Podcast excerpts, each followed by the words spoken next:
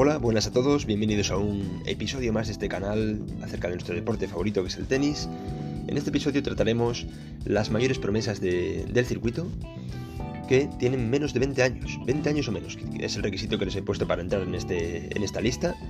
Va a ser un vídeo un poco más, bueno, un vídeo, mejor dicho, un, podcast, ¿no? Un, episodio un poco más distinto a lo que estamos acostumbrados a hacer en este canal, que de momento solo subo la actualidad de los lunes acerca de la semana de, del ATP. Pero remarco bien que van a ser solo promesas esta clasificación de 20 años o menos, porque también tenemos jugadores como Tim, como eh, Esperev, Medvedev, Sisipas, Rublev, que están a un nivel muy alto, están dentro del top 10 del, ranking, y poco a poco se van asentando en esos puestos altos que le compiten un poco a Nadal y a Djokovic y bueno, y a Federer, ¿no?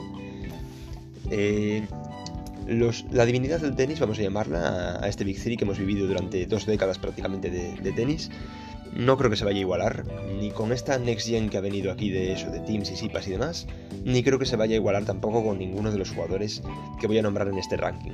Pero los que voy a nombrar hoy, quizás por edad todavía, alguno pueda llegar a alcanzar lo que han hecho eh, Nadal, Djokovic y, y demás, ¿no?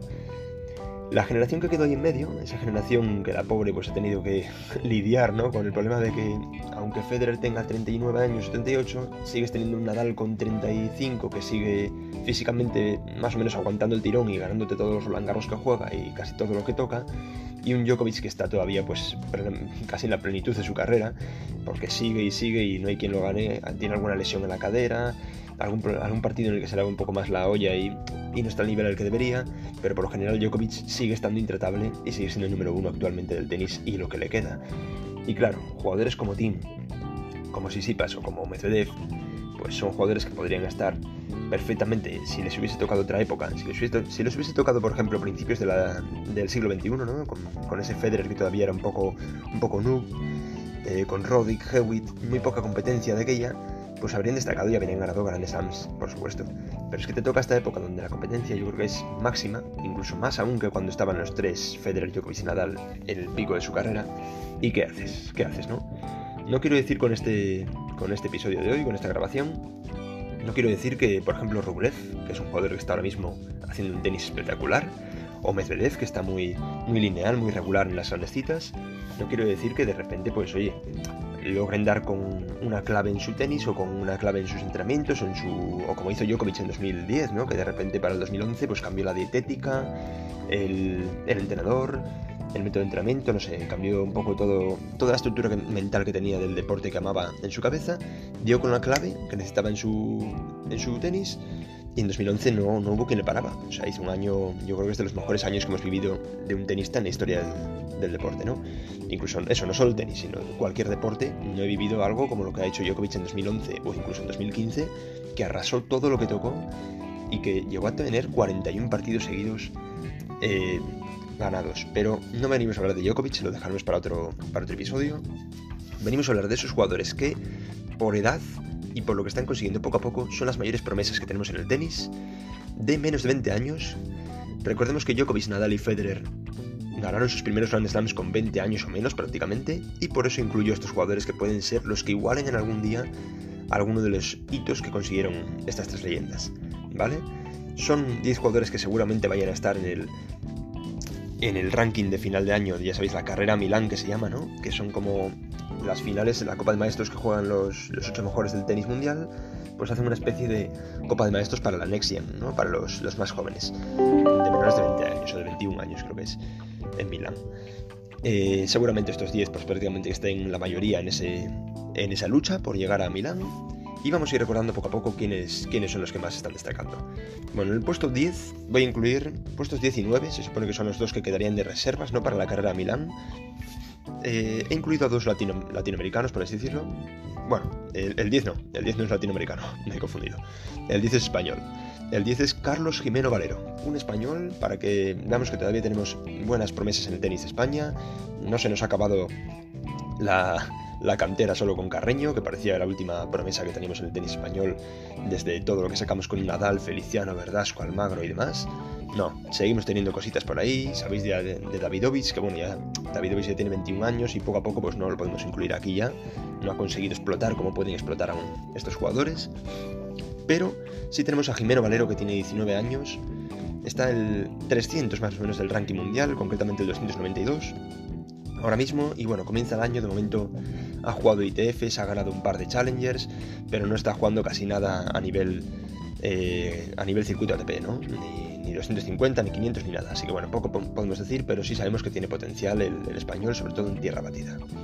Y quedaría también fuera de ese top 8, ¿no? de esos 8 mejores, un argentino que ya lo hemos empezado a ver este año, que se llama Baez. Eh, Baez tiene 20 años, está el 253 del mundo. Es verdad que ya es un poco con 20 años pues es un poco complicado, ¿no? Que vaya a igualar a, lo que estamos viendo en Nadal y Djokovic o otra gente, o lo que hizo Zverev, por ejemplo, en 2017-2018, que con 19 años pues ganó la Copa de Maestros en la cara de Djokovic en la final, pero es un argentino que me ha gustado en la gira de tierra batida que estamos viendo por, por su tierra, ¿no? Por Córdoba, Buenos Aires, Acapulco, bueno, no es tierra batida, pero Santiago de Chile. Eh, está haciéndolo bien, ha logrado pasar unas cuantas rondas y se le ve que para tener 20 años da guerra, ¿no? Pero vamos a centrarnos ya en los 8, en los ocho mejores, los 8 que ven, seguramente entren en Milán, yo diría que son los favoritos. Empiezo con el 8 que soy yo el que menos, el que menos conocía, la verdad que no he oído hablar de él nunca, eh, de estos 8 es el único, creo que no, he oído hablar nunca, que se llama Tomás Machak. Tomás Machak es un checo, me parece un prototipo muy Verdich, o sea, checo, alto, buen saque, tampoco una locura de saque, eh, muy sólido atrás, muy buena flexión de piernas, revés, derecha, muy sólido, mucha solidez, ¿no? De fondo de pista y, y, ofensivo. Tiene 20 años, está el 137 del mundo, por tanto, pues bueno, también es uno que por, por, edad y por el ranking y por lo que ha conseguido, que todavía no ha conseguido mucho más que avanzar alguna ronda en un ATP 250 o, o ganar algún ITF. Eh, eh, ITF, bueno, ya sabéis, me refiero a Futures, a, a Challengers que no cuentan para el circuito ATP, ¿no? yo creo que Machak pues, es un poco el que menos el que menos opciones tiene de entrar a este, a este ranking, a esta carrera por Milán, pero aún así yo creo que este año sí que puede ser 2021 uno en el que explote Machak en algún torneo 250, por ejemplo, y se le vea pues en una semifinal o final de este tipo de, de ATPs, ¿no? Puesto 7. Vamos con el 7, que este sí que es un jugador ya conocido. Yo he oído hablar de él. En alguna cita ya pues se ha, se ha dejado pasear, ¿no? Por ahí, en alguna grande cita. Y estamos hablando de Sebastián Corda. Sebastián Corda es, es, estadounidense, es hijo de Peter Corda, un famoso es, tenista, un famoso tenista checo. Parece que la, la, genética checa está a tope en el tenis, en las promesas del tenis. Corda tiene 20 años también, pero este sí que está dentro del top 100, está en 92 del mundo, por tanto, pues ya sabéis que se dice más o menos que en el tenis eh, si estás dentro del top 100 ya puedes vivir del tenis, si no, pues lo tienes un poco más complicado. Así que este chico yo creo que ya sí que va a vivir del tenis, lo veremos dentro de un par de años quizá o de tres, asentado en el top 20, top 30, yo creo que sí. Tiene un tenis bastante seguro, le falta un poco centrar esa cabeza. Eh, acelerar un poco más la bola, yo creo, porque le corre, le corre la bola como todos los jugadores jóvenes que estamos viendo, pero le falta un poco más de aceleración para poder meterse dentro de pista y acabar en la red. Eh, lo dicho, tiene una final de ATP 250 y tiene una cuarta ronda, es decir, unos octavos en el Open de Australia de 2020, así que no está mal, no está mal ya que haya conseguido todo eso, además lo había conseguido ya con 19 años. Es verdad que de momento este 2021 no está haciendo demasiado, pero todavía hay tiempo para que pueda explotar a lo largo de este año. Vamos con el número 6. El número 6 este chico sí que promete, o sea, promete, promete hacer cositas durante este año. Lo estamos viendo ahora en, en Dubai, si no me equivoco. Sí, en Dubai, un ATP 500 y, ganando gente como Tiafu, como Schwarzman. Así que a ver, a ver dónde acaba. Y estamos hablando del italiano Lorenzo Musetti. Sí, señor. Eh, Musetti tiene 19 años, está el 120 del mundo y está, está encantando. O sea, está encantando a la gente con su juego, con con tan poca edad esté empezando a conseguir estos hechos. Yo creo que 2021 va a ser su año, va a ser el año en el que explote y se le verá pues, a lo mejor en alguna final de ATP 250 o incluso en algunas grandes citas como un Grand Slam como Roland Garros o, Wimbledon. Igual le llegamos a ver en unos octavos o cuartos de final. No lo descarto. No lo descarto. Puesto 5 para uno que me sorprendió, fue la primera gran sorpresa yo creo que, que vi este año y creo que mucha gente se enamoró de, este chico porque con solo 19 años Juan Manuel Cerúndolo, un argentino con un apellido bastante peculiar, peculiar hermano de Francisco Cerúndolo, que tiene tres años más que él más o menos, y que ya ha conseguido alguna cosita, pero es que Juan Manuel, que es el pequeño, tiene 19, está el 175 del mundo, y ha empezado este año como profesional y ya ha ganado en su primer torneo como profesional ganó el torneo 250 de su casa, de Córdoba, en Argentina. ¿Qué voy a decir? O sea, empiezas el año eh, como profesional con 19 añitos y, y, te ganas este torneo, pues oye, promete la cosa, ¿eh? Yo creo que va a ser un jugador muy de tierra batida, tiene unos golpes muy liftados, no acelera mucho la bola, pero juega demasiado arqueado, muy de fondo de pista, con mucho listado con esa derecha. Eh, es zurdo, lo cual le beneficia un poco, ya sabemos cómo son el tema de los zurdos en tierra batida, así que promete, promete la cosa de Cerúndolo, ¿eh? ¿eh? luego perdió en Buenos Aires contra un Schwarzman que poca opción le dejó, pero muy bien, muy prometedor lo de Cerúndolo. Yo creo que este va a ser un año en el que explote en algún torneo más de tierra batida. Puede que en un Roland Garros o en la gira de tierra batida que viene antes le veamos llegando a, cuartos semis, no lo descarto. O a él o a su hermano Francisco, que ojo que también está bastante potente. Vamos con el top 4. Bueno, eh, el top 4 yo creo que son los cuatro grandes. Creo que hay un pequeño peldaño ¿no? entre estos cuatro y los otros que he dicho antes. Concretamente este cuarto y tercero que voy a meter para mí son las dos mayores promesas del tenis a nivel mundial, pero no los he querido meter más arriba porque creo que todavía tienen que explotar. Son jóvenes, tienen que explotar, y los dos que están por arriba ya han conseguido cosas que estos dos no han conseguido. Esa es la diferencia, ¿vale? Lo iréis viendo cuando vaya diciendo los nombres. En el puesto 4 meto a Rune, Rune escrito. Eh, Halger Rune es un danés 17 años tiene solo. Es una locura que con 17 años ya sea el ganador de Roland Garros Junior. Con 16 años lo ha ganado. Es una locura. Y está el 317 del mundo. Ha empezado este año ya logrando cuartos de final en el torneo de Santiago de Chile, donde perdió con Garín, que pudo, poco pudo hacer ya ahí contra un top 20 del mundo. Pero se viene, ¿eh? se vienen cositas este danés que vaya juego que desborda. Yo creo que este año va a explotar, va a seguir sumando y sumando. Y es que tiene solo 17 años, lo recuerdo, ¿eh? Con 17 años Nadal tampoco ganó nada. Y eso que Nadal fue el que más pronto explotó, yo creo, de la historia del tenis.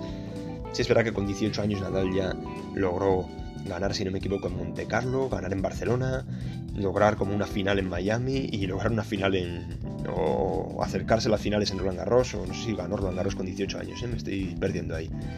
No sé, eso tendría que revisarlo. Pero yo creo que es un jugador que puede alcanzar los hechos que los hitos ¿no? que lograron jugadores como Nadal, Djokovic o Federer y con tan temprana edad puede explotar, puede explotar. Acordaos de ese nombre de Rune porque promete. Vamos con el número 3, que es de casa, sí señores, de casa, es de Murcia, del Palmar, en Murcia. Estamos hablando de Carlitos Alcaraz.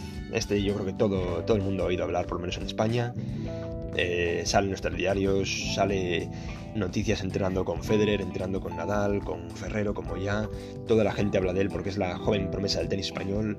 Puede ser el nuevo Rafa Nadal, no lo sé. Rafa Nadal desbordaba demasiado con su, a su paso, o sea, con 17 años ya llamaba la atención demasiado. Alcaraz yo creo que no está al nivel de Rafa a su edad, pero puede venirse, ¿eh? puede venirse, está el 132 del mundo, lo hemos visto codeándose ya en algún 250, palantando cara a, grandes, a grandes nombres como Desplerev o, o.